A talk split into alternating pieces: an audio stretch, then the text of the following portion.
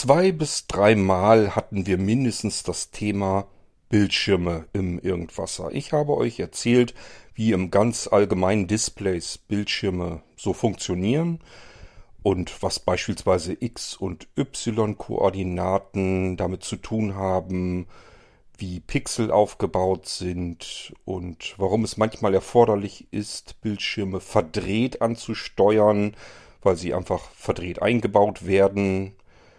Ja, da sind wir alles schon so drauf eingegangen und neulich hatte ich nun aber eine Frage, sag mal Kurt, wenn ich mit meinem Finger nun über meinem Smartphone herumditsche, herumwische, drücke, tippe, was auch immer, woher weiß das Smartphone eigentlich, was ich da tue und wo sich mein Finger auf dem Bildschirm befindet? Ist doch nur Glas.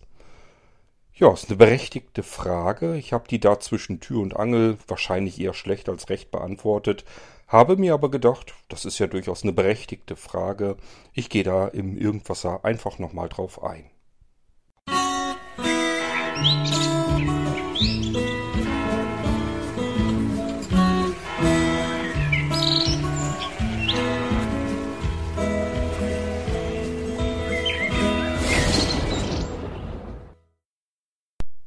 Die berührungsempfindliche Bedienung, die Touch-Bedienung. Hochmoderne Technik habe ich drin im Smartphone und im Tablet. So könntet ihr glauben und denken. Und ich würde euch sagen, diese Art der Bedienung von Geräten ist viel, viel, viel, viel älter. Ist nämlich schon so alt, wie ich selbst alt bin und noch älter. Ähm, schon in den frühen 70ern habe ich mein erstes Gerät gehabt mit einer Touch-Bedienung. Damals fühlte sich das Ganze natürlich noch so ein bisschen wie Voodoo an. Das war offen gestanden ein Fernsehgerät. Das habe ich, glaube ich, von meiner Oma oder so geerbt. Und das Ding hatte statt Schaltknöpfe am Gerät, also nix Fernbedienung, da sind wir noch weit von entfernt. Aber es hatte eben Sensortasten, also keine Druck, keine mechanischen Druckknöpfe, sondern so einfach metallene Flächen, so will ich es mal nennen. Die waren etwas oval, breit und ging von oben nach unten so runter. Ich weiß nicht, wie viel da drin waren, vielleicht so sechs Flächen oder sowas. Darunter war eine Klappe, die konnte man aufklappen und dann waren da wiederum Drehknöpfe drin, damit man die Sender einstellen konnte. Und zwischen den Sendern hin und her schalten konnte ich, indem ich mit dem Finger nur leicht auf diese Sensortasten getippt habe. Da musste kein Druck drauf ausgewirkt werden. Es reichte sogar schon, habe ich gerne als Kind ein bisschen mit rumgespielt, wenn man den Finger so ein, zwei Millimeter entfernt hielt. Also ich habe noch gar nicht gemerkt, dass ich irgendwas berührt habe und konnte trotzdem schon mein Fernsehgerät umschalten. Das Ganze hatte allerdings auch einen Nachteil. Denn das funktioniert elektrisch. Es wird eine elektrische Spannung im Prinzip abgegeben und dann wieder gemessen. Und dadurch, dass wir im Prinzip hochleitend sind, wenn wir unseren Finger da drauflegen, kann das Gerät eben diesen Unterschied bemerken und weiß dann einfach, okay, hier tippt jetzt jemand ähm, drauf mit seinem Finger. Also unser Finger hat eine andere ähm, Leitfähigkeit als beispielsweise ein Stück Pappe oder sowas. Ein Problem hatte ich dadurch auch. Das waren wie gesagt früheste Zeiten und äh, da gab es diese Technik vielleicht noch nicht ganz so lang. Mein Zimmer, mein Kinderzimmer, Jugendzimmer war direkt neben dem Badezimmer. Und ähm, dieses Badezimmer war alles ein bisschen kleiner gehalten war abgeteilt von meinem Zimmer durch eine Schiebetür. Und diese Schiebetür, die habe ich dann ganz gerne auch mal offen gelassen, wenn nämlich in meinem Zimmer es nicht ganz so warm war und ich kam aus der Dusche und ich habe schon damals als Kind sehr gern sehr heiß geduscht. Das heißt, das Ding glich einer, da einer Sauna, einer Dampfsauna. Und dieser heiße Wasserdampf ähm, ging dann sozusagen in mein Zimmer hinein. Natürlich habe ich dann mir auch den Fernseher gerne angemacht und dann ging es los. Dann spielte der verrückt, weil der heiße Wasserdampf ebenfalls schon ausgereicht hatte, um dem äh, Touchfeldern vorzugaukeln. Hier tippt jetzt irgendwas drauf rum. Jedenfalls scheint hier irgendwas leitend zu sein. Ja, warmer Wasserdampf leitet ebenfalls recht gut. Und somit kam es, dass ich zwar Fernseh gucken konnte, aber irgendwie gefühlt alle Programme zeitgleich. Das heißt, das Mistding hat die ganze Zeit hin und her geschaltet zwischen irgendwelchen Programmen, ohne dass ich es auch nur ansatzweise berührt habe. Das war kapazitive Technik. Da kommen wir gleich noch drauf zu sprechen. Das ist im Prinzip eigentlich das gleiche, was ihr jetzt in euren Smartphones und Tablets auch drin habt. Und wie gesagt, ich rede hier von den 70ern. In den 80ern habe ich dann meinen ersten, ich will es gar nicht unbedingt Computer nennen, aber mein erstes Telespiel. Heute würde man Spielkonsole sagen, damals hießen die Dinge einfach Telespiel. Das war ein Philips G7000 oder G7400, das weiß ich immer nicht mehr so ganz genau, ist ja alles schon so ewig lange her. Und der hatte eine Tastatur oben drauf. Das sah jedenfalls erstmal so aus. Wenn man sich das Ding angeguckt hatte, war das wie ein richtiger Computer, war eine richtige Tastatur drauf. Wenn man dann so drüber gefühlt hat, hat man allerdings gemerkt, diese Tastatur war nur aufgemalt. Also irgendwie komplett nur geschummelt. Mitnichten. Es handelte sich hierbei um eine Folie, die ähm, unter einer oder vielmehr über einer anderen Folie war und die war mit den Tasten dann bedruckt. Wenn man drauf gedrückt hatte, dann hatte man einen Druckpunkt erzeugt, hat zwei Folien im Prinzip, die mit winzig kleinen Abstandhaltern voneinander ein bisschen getrennt waren, hat man sie aufeinander gedrückt und dann wusste ähm, diese Spielekonsole, dieses Telespiel, ähm, an welcher Stelle ich diese Folie zusammengedrückt habe und ähm, somit konnte sie den Tasten ähm, an den Prozessor senden. Und somit wusste das Ding einfach, welche Taste ich da gedrückt habe, obwohl da nichts zu drücken war. Ich habe zwar Druck auf eine Folie ausgeübt, äh, aber ich habe keine mechanische Taste runtergedrückt.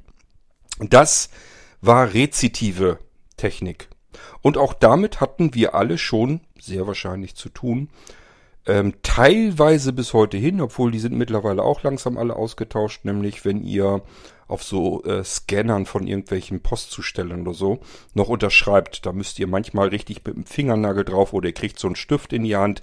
Das ist rezitive äh, Technik. Da sind einfach Folien übereinander. Ich drücke dort mit irgendeinem relativ spitzen, scharfen Gegenstand drauf und dann weiß der Computer da drin einfach an welcher Stelle ich diese beiden Folien per Druck zusammendrücke. Das kann er dann messen. Das ist die rezitive Technik. Aber die hatten wir, bevor wir die kapazitive Technik hatten, in Smartphones. Und bevor die Smartphones Smartphones hießen, waren es PDAs, ähm, perso persönliche digitale Assistenten. Und die hatten üblicherweise rezitive ähm, Touch-Bildschirme. Mein erstes Gerät mit einem Touch-Bildschirm, das war der Apple Newton. Den hatte ich ähm, damals. Das, jetzt sind wir irgendwo so in den 90ern zugange. Ähm, der Apple Newton war ein PDA, ein relativ großer sogar. Der hatte ein relativ großes Display und da war eben auch so eine Folie drüber. Und ähm, dort konnte man mit einem Stift, was nicht ganz viel anders war als ein Kugelschreiber, nur eben nicht mit einer Mine. Ich musste ja nicht irgendwie wirklich damit drauf schreiben können, sondern er musste einfach nur eine scharfe Kante unten haben. Und dann konnte ich auf diesem Apple Newton erstens alles ganz normal bedienen und benutzen. Also der hatte auch schon Symbole und so weiter, die konnte man richtig ansteuern, konnte auch ziehen, verschieben und so weiter. Er hatte unten immer so ein kleines, so eine kleine Fläche, war einfach nur im Bildschirm angezeigt, so eine Linie. Da wusste ich einfach, okay, jetzt kann ich mit dem Stift dort schreiben. Der hatte nämlich als eines der ersten Geräte eine Handschriftenerkennung. Ähm, das war alles rezitive Technik. Also, das heißt, wir haben eine Folie unten drunter, die ist ähm, entweder über der Glasfläche angebracht oder aber die Glasfläche selbst ist beschichtet. Das kann man in, in zwei Varianten machen. Und darüber ist jedenfalls aber nochmal eine Folie und die wird ähm, winzig klein, fast schon mikroskopisch klein, von der unteren Folie oder dem Glas auf Abstand gehalten. Ähm, ich kann euch nicht ganz 100% exakt widerspiegeln, wie das Ganze gemacht wird. Es sind üblicherweise, ich glaube, vier Adern, die dort angebracht werden und je nachdem, wo ich die Folie auf das Glas drücke oder aber die Folie auf die andere Folie, wo ich also zwei Folien zusammendrücke, ähm, gibt es einen Widerstand, der aber unterschiedlich ist. Je nachdem, je weiter ich an den Rand nach links komme oder je weiter ich an den Rand nach oben komme, wird an diesen vier unterschiedlichen Adern unterschiedliche Widerstände gemessen. Und anhand dieser Widerstände kann man genau dieses Koordinatensystem errechnen. Da hat man einmal die x-Koordinate, das ist immer von links nach rechts gesehen. also die Fläche einfach von links nach rechts betrachten und auf welcher Linie wir dort sind, können wir eigentlich können wir einfach messen, indem wir ähm, den Widerstand auf der linken und der rechten Seite messen und je nachdem, wie viel da äh, dabei wieder zurückgeht in das Gerät, wird also elektrisch elektrischer Strom durchgeleitet, winzig klein, dürft ihr, braucht ihr euch überhaupt keine Gedanken zu machen, würdet ihr nicht merken, wenn ihr da irgendwie was anfassen würdet. Ähm, und wenn ich weiter nach links gehe, wird ein anderer Widerstand gemessen, als wenn ich weiter nach rechts gehe. Und das Ganze müssen wir von oben nach unten auch nochmal messen. Es gibt dann auch noch andere Geräte, die äh, das über Kreuz machen. Das heißt, die machen immer einmal ganz kurz, aber wirklich extrem kurz von links nach rechts gemessen und ähm, schicken dann den Strom nochmal von oben nach unten durch. Äh, das ist so, so über Kreuz, ähm, dass man das abwechselnd ähm, durchmisst. Und dann gibt's aber auch wohl welche, die das zeitgleich machen. Das spielt aber eigentlich keine Rolle. Wir haben dadurch eine X- und Y-Koordinate. X ist von links nach rechts gemessen, Y von oben nach unten. Und durch die Widerstände oben nach unten, ist alles jede einzelne Stelle hat einen anderen Widerstand und entsprechend geht anderer Strom wieder zurück. Das kann ich durchmessen, genauso von links nach rechts und dadurch weiß ich genau, wo dieser Punkt zustande kommt. Einmal von oben nach unten, einmal von links nach rechts und somit habe ich eine ganz exakte Koordinate auf dem Bildschirm. Vorteil der rezitiven Technik ist, ähm, dass ich punktgenau arbeiten kann. Ich kann so also wirklich wie mit einem Bleistift genau auf den Punkt treffen. Dadurch war eben sowas wie Handschriftenerkennung und so weiter durchaus möglich. Ähm, Nachteil ist, es ist schwierig bis unmöglich mit Multitouch zu arbeiten. Es gab, glaube ich, zuletzt Multitouch rezitive Bildschirme. Ich bin mir nicht ganz sicher. Ich meine, ich habe das irgendwie in Erinnerung noch so. Ähm, das waren bloß einige wenige. Also es ist jetzt nicht so, dass man mit allen zehn Fingern da irgendwie was machen konnte. Wobei man mit Fingern auf diesen rezitiven Touch Touchscreens sowieso meist nicht ganz viel beschicken konnte. Da brauchte man wirklich scharfkantige Gegenstände. Weiterer Vorteil ist, ich kann irgendwas Beliebiges nehmen und damit meinen Bildschirm bedienen. Das heißt, ähm, wenn ich zum Beispiel, da kommen wir gleich vielleicht nochmal drauf, ähm, ja eine künstliche Hand habe, also eine Prothese, eine Handprothese, ähm, dann würde ich auf einem kapazitiven Bildschirm so nichts weiter machen können. Spielt jetzt aber keine Rolle. Ich kann ähm, entweder einen Fingernagel nehmen oder irgendeinen, beliebigen Gegenstand, irgendeinen Stift oder was mir gerade so, ich brauche mich nur links und rechts umgucken, eine Schere, einen Schraubendreher, irgendetwas, da kann ich auf jeden Fall mitarbeiten auf diesem Bildschirm. Das kann ich auf einem kapazitiven Bildschirm, wie wir ihn heute in Smartphones und so weiter haben, Natürlich nicht. Und wie gesagt, es ist ein ganz exakter Punkt, weil ich mit einem scharfen Gegenstand, mit einer Spitze direkt ähm, an einer ganz winzig kleinen aufliegenden Fläche zwei Sachen zusammendrücke. Und dort wird der Punkt dann gemessen. Weiterer Nachteil ist, es fühlt sich blöd an, weil diese andere Folie immer so ein bisschen leicht aufliegt. Das fühlt sich immer so an, als hätte ich noch irgendwie so eine Schutzfolie oder so da drauf, aber nicht so richtig draufgeklebt, sondern als wenn die so ein bisschen lose da drüber ist. Das habt ihr bestimmt alle schon mal gehabt und auch in Erinnerung. Das fühlt sich so ein bisschen wabbelig an, wenn man da drauf arbeitet.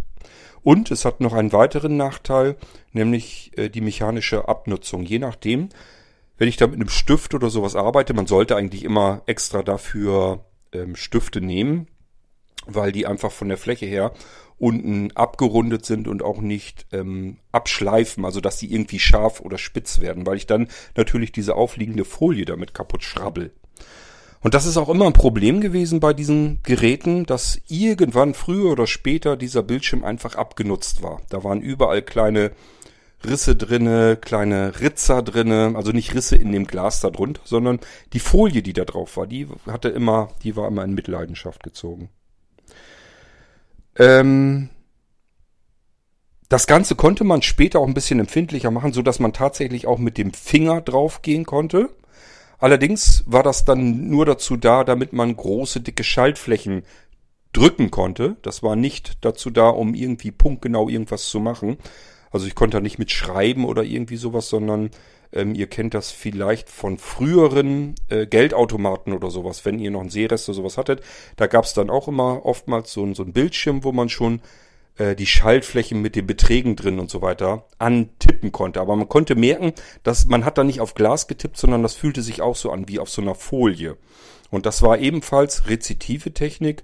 Die war aber auch wirklich nur dazu da, damit ich einfach eine dicke, fette Taste mit dem Finger antippen konnte. Das reichte dann aus. Das konnte man also auch etwas empfindlicher machen, so dass man mit einer kompletten Fläche eines Fingers das Ganze ähm, auslösen konnte. Aber das war eben nicht dazu geeignet, um irgendwie was zu schreiben oder irgendwas punktgenau zu machen. Die rezitive Technik hatte also so ihre Nachteile und ähm, ist durch die mechanische Beanspruchung einfach irgendwann dann auch kaputt gegangen immer und hatte Abnutzungserscheinungen und deswegen war das nicht so das Optimale. Also außerdem wollte man, ähm, zumindest Steve Jobs damals, hatte sich einfach gesagt, ist das doch, ist das doch dämlich, immer mit so einem blöden Stift irgendwelche Geräte zu bedienen. Wir haben doch den besten Stift, der ist schon fest mit uns verwachsen. Der Finger. Intuitiv machen wir doch alles mit den Fingern. Warum müssen wir jetzt, um solch ein Gerät zu bedienen, wenn wir schon die tolle Technik haben, dass wir direkt auf dem Bildschirm irgendwelche Elemente direkt antippen können, der Bildschirm verändert sich, ich habe andere Elemente, kann die dann wieder antippen, ich kann sogar Elemente ziehen und irgendwo hin verschieben auf dem Bildschirm und so weiter und so fort. Das ist so eine tolle Technik, aber immer muss man diesen dämlichen Stift in die Hand nehmen. Da hatte er auch recht, als er das erzählte, hatte ich auch schon mehrere Smartphones. Einmal den Nokia Communicator, den musste man über Tasten bedienen, da war nichts mit Touchscreen. Ähm, ich hatte aber auch ein Windows-Gerät, fragt mich jetzt mal was leichteres, was da für ein Windows drauf war. Dieses Windows CE, denke ich mal. Ei, wei, das ist aber auch wirklich lange her. Ähm, das war eigentlich ein schönes Gerät. Das war, glaube ich, von HTC. Ähm, bisschen dicker. Das konnte man so auseinanderschieben. Das war also so ein Slider. Dann hatte man auf der unteren Seite eine Querztastatur und der Bildschirm war ein Touchscreen mit rezitiver Technik und dann war an der Seite konnte man oben so rausgenibbeln und dann rausziehen, war ein kleiner Stift und damit konnte man im Prinzip auf diesem Touchscreen die Bedienungen vornehmen. Da ich immer so ein bisschen länglichere Fingernägel habe, konnte ich das aber auch ganz gut einfach, indem ich mit dem Fingernagel mit der Seite so drauf rumge gekritzelt habe. Das ging dann auch ganz gut. Aber Steve Jobs hatte damals schon durchaus recht. Ich musste immer irgendwie blöd mit dem Finger da drauf rum versuchen, möglichst mit einer scharfen Kante, also mit dem Fingernagel drauf rumzukritzeln. Oder brauchte eben einen Stift. Und das war natürlich tatsächlich eigentlich blöd. Ähm, deswegen war das so, so ein doller Aha-Effekt, als er dann plötzlich das iPhone da aus der Tasche zog und äh, mit dem Finger einfach den ganzen Bildschirm bediente. Und dann ging es nämlich los mit der kapazitiven Touch-Eingabemöglichkeit auf Bildschirmen direkt. Das war das Besondere. Das kam tatsächlich erst mit den Smartphones. Davor hatten wir es mit diesen kapazitiven Eingabeflächen in Form von Tastern, die aber nicht keine, also keine mechanischen Taster, sondern wirklich nur Sensortaster, die einfach ähm, elektrische Leitungen gemessen haben. Wir hatten übrigens bei uns, mein Vati war ja damals genauso ein Spielkind wie ich heute, bloß hatte er technisch andere Möglichkeiten, da gab es eben nicht ganz so viel. Heute kann man sich viel mehr austoben, glaube ich. Ähm, wir hatten zum Beispiel im Wohnzimmer, dass man das Licht dimmen konnte. Also wir hatten keine normalen Lichtschalter, zumindest nicht im Wohnzimmer, sondern das war ein Lichtschalter, unten eine Steckdose drinne, oben zwei große Sensorflächen. Linke Seite, da konnte man, glaube ich, das Licht heller machen, musste man also mit dem Finger einfach nur antippen und den Finger drauf liegen lassen, dann wurde das Licht langsam heller. Und wenn man dann auf die rechte Seite getippt hatte, dann wurde das Licht langsam wieder dunkler, bis es aus war. Ähm, also auch das war bereits kapazitive Technik in einem Lichtschalter drinne. Und auch das hatten wir bei uns im Wohnzimmer, so lange wie ich mich zurückerinnern kann. Ich kann mich nicht dran erinnern, dass da jemals ein anderer Lichtschalter drin gesessen hatte. Also ihr merkt schon, diese eigentliche Technik, wie man da etwas schalten kann und etwas damit machen kann, die ist wirklich Asbach uralt. Die ist über ein halbes Jahrhundert alt. Ja, aber in Touchscreens, also dass man im Prinzip das Ganze direkt auf dem Bildschirm jetzt messen kann, das hatten wir so vorher nicht so richtig. Da hatten wir es mit diesen rezitiven Bildschirmen zu tun und jetzt haben wir es mit kapazitiven Bildschirmen zu tun. Das ist ja das, wo eigentlich die Frage jetzt hinsteuert. Wie können wir das denn eigentlich machen? Ich habe euch eben das Grundprinzip schon erklärt. Ähm, dadurch, dass unser Finger elektrisch leitend ist, kann man das Ganze messen, wo dieser Finger sich gerade auf einer hochsensibel leitenden Schicht, äh, wo der sich befindet. Da verändert er einfach die elektrische Leitung, den Widerstand sozusagen, und das kann man messen. Und dann kann man eben messen, wo befindet er sich. Dafür braucht man wiederum ein Koordinatensystem, also X und Y. Links nach rechts messen, von oben nach unten messen. Und dort, wo sich das Ganze überkreuzt, da ist dann unser Finger gerade zugange. Wie machen wir das denn? Wir bringen jetzt einfach diese X- und Y-Koordinaten auf dem Glas an. Denn das ist das, was ihr fühlen könnt auf eurem Touchscreen, auf eurem Smartphone. Ihr fühlt eigentlich nur Glas. Jetzt stellt ihr euch vielleicht so Leitungen oder sowas vor, also einfach winzige, hauchdünne Drähte. Da seid ihr gar nicht so ganz weit weg. Die werden aber nicht irgendwie gelegt oder draufgelötet oder sonst irgendetwas, sondern die werden von hinten auf das Glas beschichtet. Und euer Finger, der leitet so gut, dass er durch diese eigentlich ja relativ dünne Glasschicht hindurch schon bereits ausreichend leiten kann. Das geht sogar noch, wenn ihr eure Panzerschutzfolie, Panzerglasfolie da noch drüber legt und so weiter. Es kann also so ein paar Millimeter durchaus ganz gut überbrücken. Ähm, und von der anderen Seite eures, eurer oberen Glasschicht, da ist diese Beschichtung drinne. Das sind alles im Prinzip äh, von oben nach unten Linien und von links nach rechts Linien. Und je nachdem, wo ihr mit dem Finger gerade zugange seid, verändert ihr damit den Widerstand dieser jeweiligen Linien, wenn ihr so wollt. Das Koordinatensystem ist relativ dick, das liegt aber nicht an dem, an der Beschichtung, also an diesem Koordinatensystem im, äh, hinter der Scheibe, sondern das liegt an eurem Finger, denn euer Finger ist nun mal flächig und nicht spitz zulaufend. Wenn ihr mit der Fingerkuppe irgendwo so drauf tippt oder sowas, dann merkt ihr selbst, das fühlt sich nicht an, als wenn ihr da mit einem angespitzten Bleistift drauf tippt, sondern eben mit der kompletten Fläche. Und das ist das, was euer Bildschirm auch nur messen kann. Ähm, und wie gesagt, durch diese Beschichtung hinter dem Glas habt ihr den Eindruck, ich kann hier ganz wunderbar auf meinem Glasbildschirm herumfummeln und irgendwie kriegt das Gerät das mit. Aber äh, ja, wie das geht, keine Ahnung.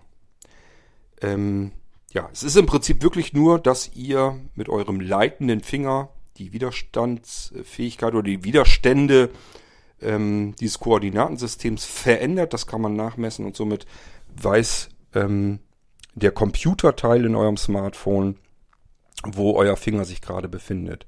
Und da wir so ein schönes Koordinatensystem mit den ganz vielen Linien sozusagen da drin haben, können wir das natürlich auch an mehreren verschiedenen Stellen machen. Das ist jetzt kein großes Hexenwerk mehr, zu merken, okay, das ist an der Stelle, hat sich hier irgendwas verändert und an der Stelle ist aber auch noch was, also haben wir es wohl mit zwei Fingertippern zu tun. Also es sind zwei Finger gleichzeitig auf dem Bildschirm. Und wir können jetzt natürlich auch über den Bildschirm gleiten und damit ähm, verändern wir auch die Widerstände in diesem Koordinatensystem und unser Bildschirm kann eingemessen werden, wo unser Finger jetzt gerade entlang streicht.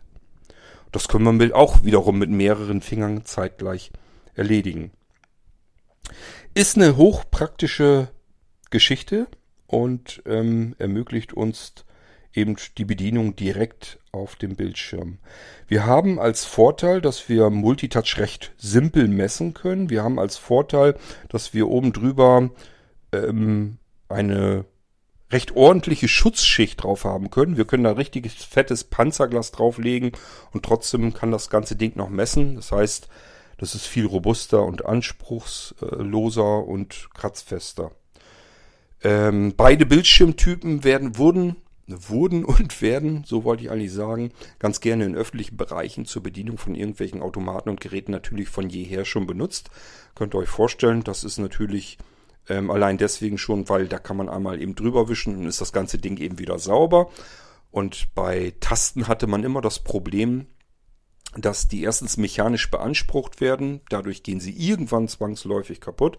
Und was viel schlimmer ist, äh, eine Taste hat immer ein Spaltmaß und da ist immer so ein, so ein Ritz drin und äh, somit kann sich immer Staub und Sandkorn und so weiter kann in diese Ritze rein, hinter die Taste hinter. Und wenn es ganz blöd kommt, dann kann unsere Taste nicht mehr gedrückt werden, weil sie den Kontakt nicht mehr herstellen kann. Dieses mechanische Prinzip ist also eigentlich Käse und deswegen will man das weghaben. Ähm, das ist auch das, was ihr bei den Smartphones bemerkt. Wir hatten erst vielleicht noch den Home-Knopf zum Beispiel bei vielen Smartphones. Der fällt immer mehr weg und ähm, das wird wahrscheinlich auch das sein, wo man hin will. Man möchte eigentlich an so einem Smartphone jegliche Mechanik weghaben, weil das anfällig ist für Reparaturen. Das ist das, was kaputt gehen kann. Am liebsten hätte man wirklich so einen Glasklumpen in der Hand. Da kann nichts kaputt gehen. Wenn ich den auch noch so baue, dass wenn ich ihn runterfallen lasse, dass er dann auch nicht zerstört wird, dann habe ich es perfekt. Aber das interessiert die Hersteller natürlich nicht ganz so gewaltig, weil wenn ihr das runterfallen lasst und es zerbröselt und zerknirscht, dann ist den Herstellern das meistens auch egal. Da können die ja nichts dafür.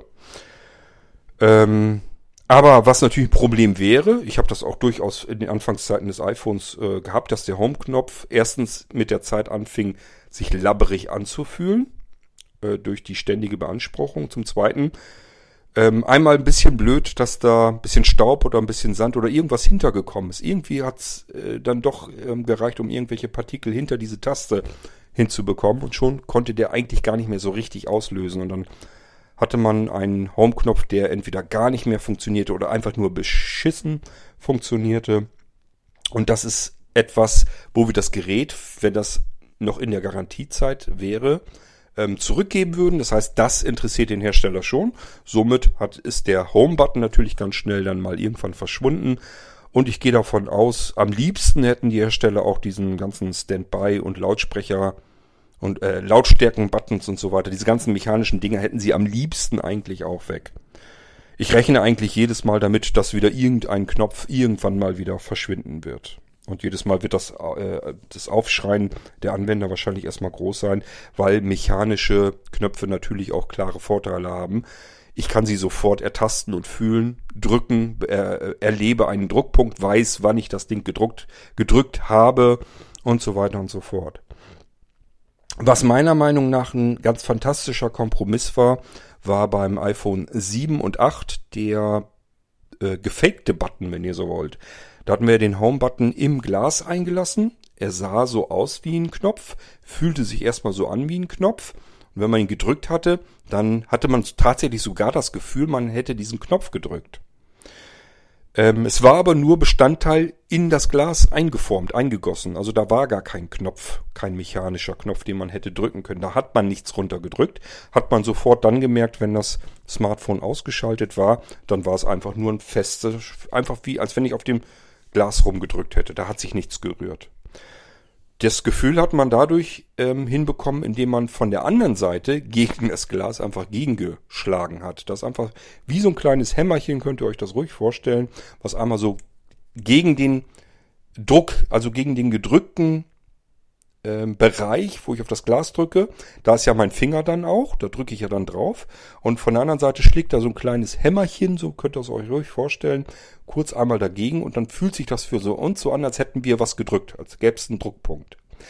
Das wissen diejenigen unter euch vielleicht auch noch, die von dem mechanischen Home-Knopf rübergekommen sind zu dem ähm, ja, ich will ihn mal ruhig gefakten Home-Knopf, ähm, als, man, also als ihr euch das iPhone 7 oder 8 dann gekauft habt und von einem anderen mit einem richtigen mechanischen Home-Knopf gekommen seid, könnt ihr euch bestimmt noch dran erinnern, dass das für euch so die erste Stunde sich sehr komisch anfühlte. Das konnte man die erste Stunde merken, dass das irgendwie nicht kein, kein richtiger Home-Knopf war. Das fühlte sich anders an hatte man sich dann einmal dran gewöhnt. Das war bloß, also bei mir hat es maximal eine Stunde gedauert. Und ab da habe ich mir gesagt, das ist das beste, der beste Knopf, den es gibt. Es gibt keinen besseren. Das war für mich auch nach wie vor ist das beste iPhone, äh, das iPhone 8 gewesen. Gut, aber was soll's. Wir werden die Knöpfe verbannen und wir wollen die nicht haben und es wird alles irgendwie eine Glasfläche sein. Ähm, Vielleicht, vielleicht ähm, für euch auch noch wichtig, es gibt ja sowas wie ähm, drucksensitive Touchscreens. Das heißt, ähm, das war ja dieses 3D-Touch und so weiter, ähm, als Apple das eingeführt hatte. Es gibt mehrere Möglichkeiten, um festzustellen, wie fest drückt jemand auf. Einmal kann ich noch eine Z-Koordinate einführen. Das heißt, ich kann einfach noch merken, indem ich vielleicht noch eine andere Schicht oder sowas unterbringe, wenn ich noch fester drauf drücke, ähm, dass es dann so viel Druck auswirkt, dass ich irgendwo noch was wieder messen kann, eine weitere Schicht sozusagen messen kann. Ähm, eine andere Möglichkeit ist allerdings auch, wenn ihr mit eurem Finger jetzt mal gegen eure innere Handfläche drückt, dann drückt mal ganz bisschen nur und dann ganz fest. Dann werdet ihr merken, wenn ihr fest drückt, dann vergrößert sich die Fläche, die Aufdruckfläche, die Kontaktfläche sozusagen. Ähm, wenn ihr nur ganz wenig, dann, dann tippt ihr nur mit so ein paar Quadratmillimetern und wenn ihr fest drauf drückt, dann geht die ganze Fingerkuppe drauf. Und das sind natürlich alles Dinge, die kann ich auf so einem Touchscreen ganz wunderbar messen und somit weiß ich auch, drückt da jetzt jemand relativ fest auf das Glas oder tippt er nur ganz leicht und vorsichtig an. Gut, ich bin am überlegen, ob ich euch soweit alles erzählt habe, was mir zum Thema Touchscreens jetzt so in Erinnerung kommt. Es gibt unterschiedlichste ähm, ähm, Eingabemöglichkeiten, noch weitere. Also es gibt induktive ähm, Touch, ja, Touch-Bildschirme, doch Touch-Bildschirme glaube ich auch. Ähm, hier braucht man nicht nur ähm, einen bestimmten Gegenstand, um das zu bedienen, also meinetwegen einen scharfkantigen Gegenstand, dann aber einen beliebigen, sondern hier brauche ich sogar einen speziellen leitenden Gegenstand, den ich da drauf ähm, benutzen kann. Das hat man, diese induktiven hat man, glaube ich, vor allem äh, auf äh, Grafiktablets benutzt schon früher. Ich hatte auch früher schon ähm, Grafiktablets. Ich habe ja viel gezeichnet früher und dann kamen so die ersten Grafiktablets. Also wir reden hier nicht von Tablet-Computern, sondern einfach von einer von einem Brett, wollen wir es mal so nennen, von einer Fläche. Und äh, dann war da gab es einen Stift und mit dem Stift konnte man auf dieser Fläche zeichnen konnte aber auf der Fläche nicht sehen, da war kein Bildschirm, sondern das, was man gezeichnet hat, konnte man dann auf dem Bildschirm betrachten. Das konnte man am Computer anschließen. Ähm, ich kann mich noch an, also ich habe mehrere Grafiktablets gehabt. Ich kann mich an eins erinnern, das war wahrscheinlich das erste. Da war der Stift mit einem Kabel mit dieser Fläche darunter sozusagen verbunden. Und das war mit Sicherheit ein induktives System. Also das einfach elektrisch ähm, durch diesen Stift hindurchgeleitet wurde und dort, wo ich Kontakt hatte, ist diese ähm, ist die ist der elektrische Strom sozusagen wieder abgenommen worden und dadurch konnte man eben auch hier die genaue Position messen. Ähm, ich hatte aber auch Grafiktablets, wo dieses Kabel nicht mehr vorhanden war. Da musste man, glaube ich, Batterien oder sowas in diesen Stift reinsetzen. Das war aber garantiert auch noch so diese induktive ähm, Technik. Ich meine, ich habe zwischendurch irgendwann mal irgendwas mitbekommen, dass da auch ähm, mit Bildschirmen, also induktiv bediente Touchscreens, dass es die auch wohl gegeben haben soll oder noch gibt. Da weiß ich aber nicht Bescheid. Mir fällt jetzt ehrlich gesagt kein wirkliches Beispiel ein, wo ich ähm, aus der Praxis her irgendein Bildschirm wüsste, der induktiv funktioniert. Ähm, dann gibt es natürlich auch optisch orientierte. Da könnt ihr einfach im Prinzip, ähm, ja, was brauchen wir? Wir brauchen im Prinzip wieder so ein X- und Y-Koordinatensystem aus ähm, Laserlichtstrahlen. Und ähm, auch das können wir natürlich dann messen, wenn wir mit dem Finger dann in diesen ähm, gekreuzten Laserstrahlen drin herumfuchteln oder sowas, können wir auch hier die Position bemerken. Wo ist was ähm, unterbrochen. Wo wird der Laserstrahl unterbrochen? Einmal von links nach rechts und einmal von oben nach unten. Und ähm, somit haben wir die Möglichkeit, dass wir gar nichts mehr berühren müssen, können einfach mit dem Finger oder mit der Hand irgendwo herumwirbeln und auf dem Bildschirm wird dann irgendwas dadurch gesteuert. Ähm, das hat im Moment, glaube ich, noch keine große Bewandtnis. Das könnte mal irgendwann später mehr werden, wenn wir es mit äh, virtuellen Screens zu tun haben. Es gibt ja alle möglichen ähm, ja, Entwicklungen oder, oder Versuche, ent äh, Dinge zu entwickeln, wie man überhaupt irgendetwas bedienen kann. Und man versucht ja auch ganz gerne, dass man Objekte dreidimensional vor sich projizieren kann. Ähm, ohne also irgendwie einen Bildschirm oder sowas überhaupt zu benötigen. Da wird dann wirklich, ähm, wer vielleicht noch äh, gucken kann, Seerast und so weiter hat, ich erinnere mal an den Film Minority Report. Da könnt ihr das sehen. Da wird vor einem, vor dem Schauspieler ähm, wird ich weiß gar nicht mehr, was das war, aber irgendwas wurde dann 3D, 3D äh, projiziert und dann hatte er so spezielle Handschuhe an. Das ist natürlich Quatsch, das ist Firlefanz. Das äh, braucht man jetzt schon nicht mehr und das hätte man damals sich eigentlich auch schenken können. Mit äh, diesen Handschuhen konnte er dann im Prinzip diese dreidimensionalen Objekte dann vor sich drehen und bewegen und so weiter. Ähm, also es gibt die unterschiedlichsten Ansätze, wie man ähm, mit Technologie umgeht, wie man Technik bedient. Und die ganze Touchscreen-Eingabe gehört natürlich dazu. Mittlerweile ist, glaube ich, diese kapazitive Technik das, was sich am ehesten durchgesetzt hat. Sie ist jetzt nicht besonders teuer herstellbar. Sie funktioniert sehr zuverlässig. Ähm, es ist eigentlich im Prinzip sind alle möglichen Gesten und so weiter, die wir auf dem Glas dort ähm, machen, äh, sind messbar und somit umsetzbar. Wir können wischen, schieben, drücken.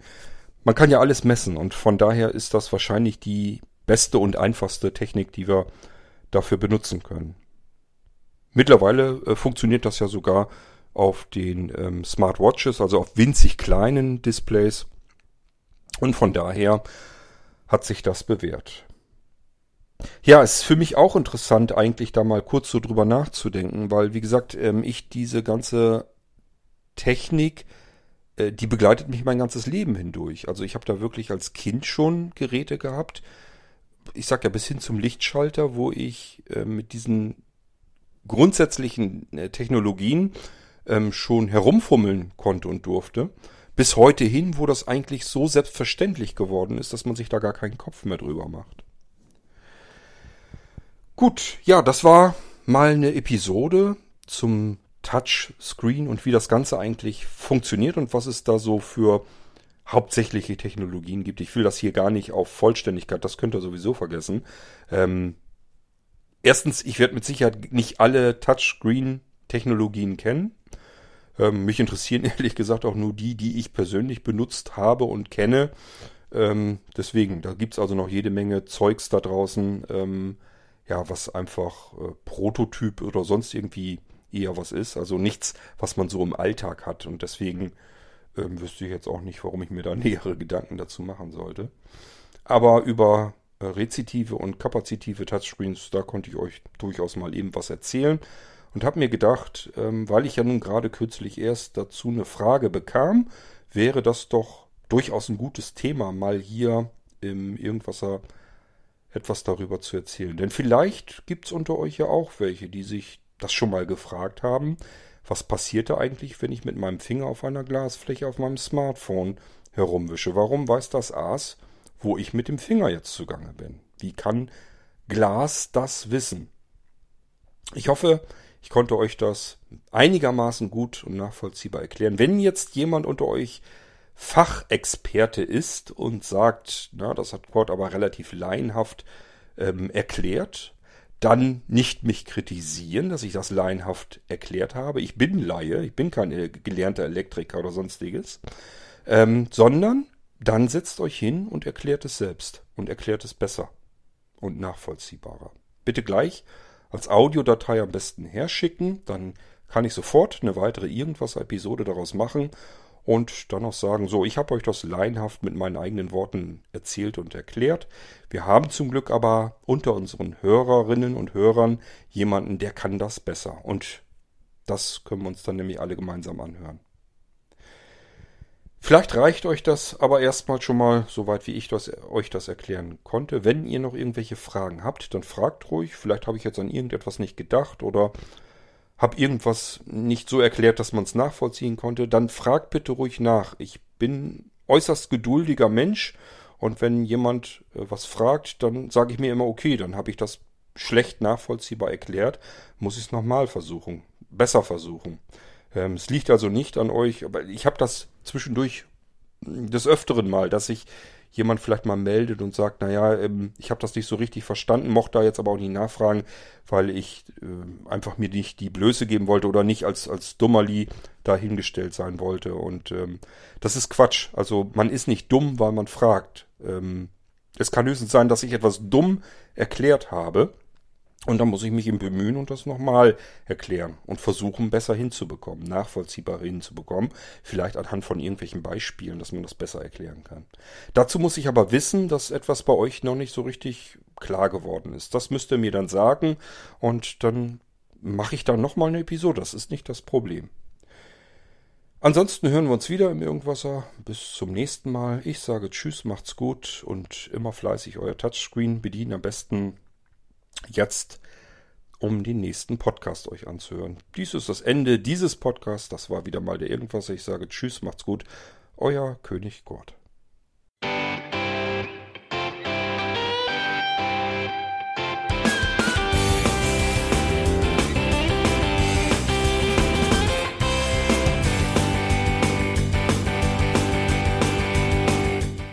Das war Irgendwasser von Blinzeln.